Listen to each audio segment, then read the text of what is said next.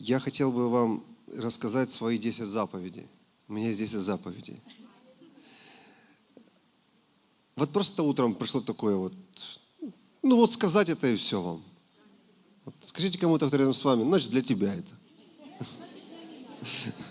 То есть кому-то это надо. Вот. Оно служение не связано вроде бы с финансами, но вот Господь дал такое желание вам рассказать мои 10 заповедей. У меня есть 10 заповедей, действительно. Чему научил меня Господь относительно финансов. И я буду, ну, 10 минут буквально говорить. Вот.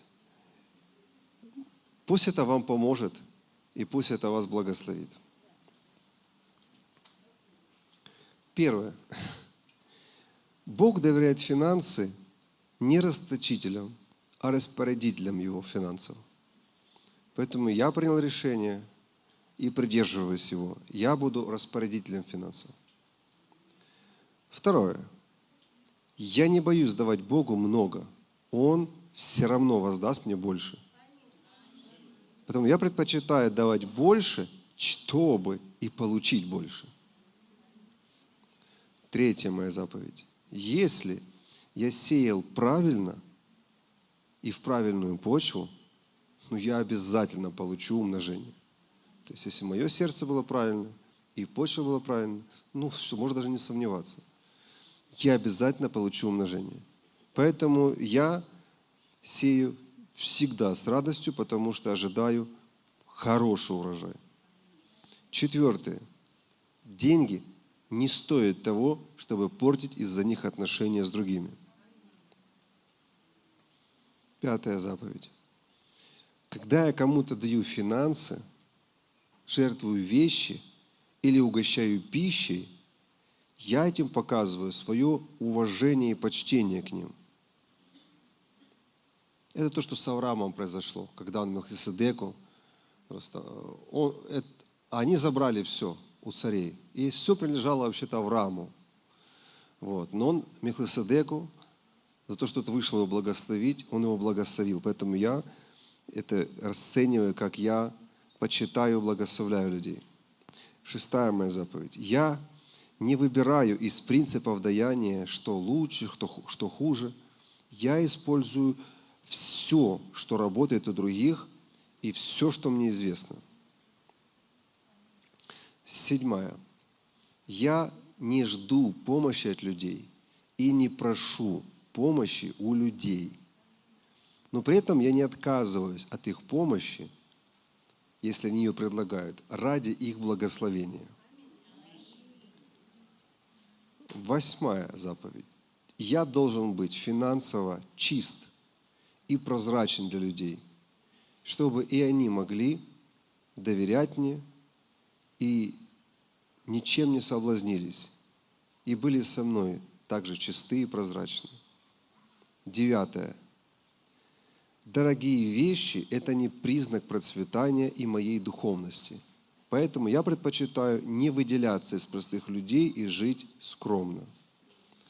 И моя десятая заповедь – не Бог определяет для меня уровень моего достатка.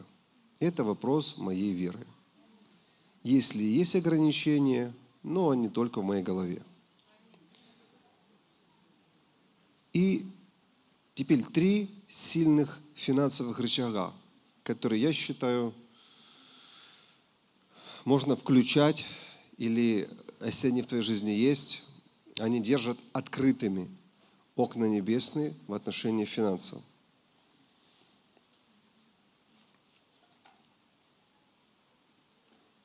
То есть есть какие-то финансовые принципы, которые мы делаем. Пожертвование, десятины – это не, не об этом речь. Это рычаги именно, которые делают окна открытыми. Вот сейчас вы поймете, о чем я говорю. Притчи 22.4. Это первый финансовый рычаг. За смирением следует страх Господень, богатство и слава и жизнь. Поэтому первый рычаг – это смирение. То есть, если ты исполняешь разные финансовые принципы – это правильно. Исполняешь разные финансовые законы, это правильно. И если у тебя есть этот рычаг смирения,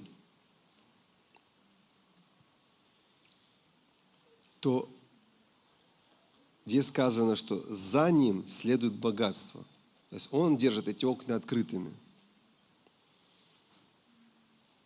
Псалом 111. Аллилуйя!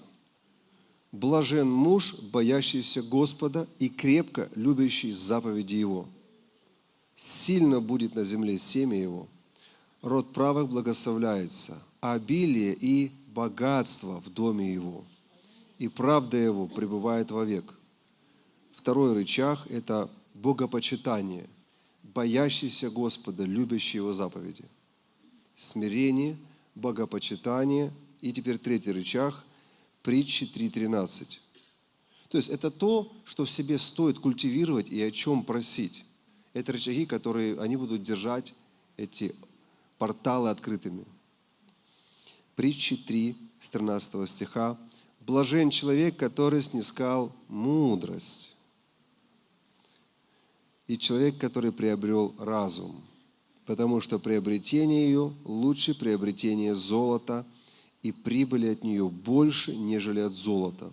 Она дороже драгоценных камней, и ничего из желаемого тобой не сравнится с ней. Долгоденствие в правой руке ее, а в левой руке у нее богатство и слава.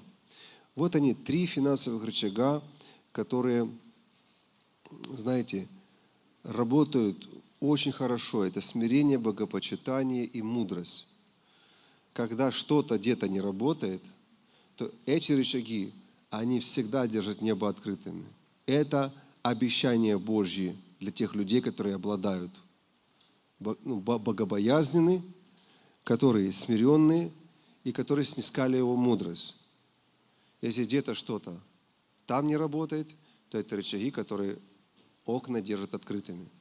Или наоборот, если что-то где-то не работает, то есть вот эти вот такой, если вы смиренные, почитаете Бога, и у вас внимаете Его мудрости,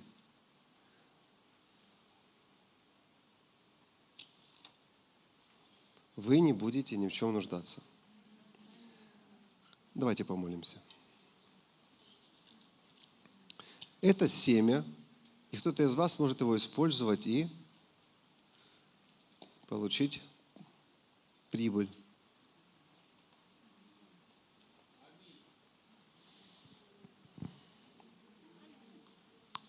Господь, благодарим Тебя за чудесное обещание из Твоего Слова. И я хочу молиться сейчас, и если вы принимаете, то принимайте.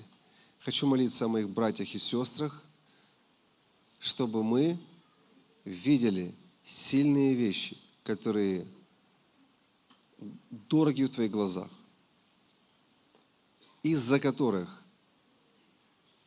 мы можем получать также финансовое благословение. И как Библия говорит, прямо богатство.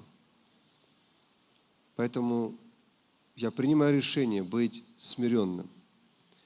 Я принимаю решение быть богобоязненным. И я принимаю решение искать Твоей мудрости, исследовать за Твоей мудростью. И да будет Тебе за все слава. Аминь.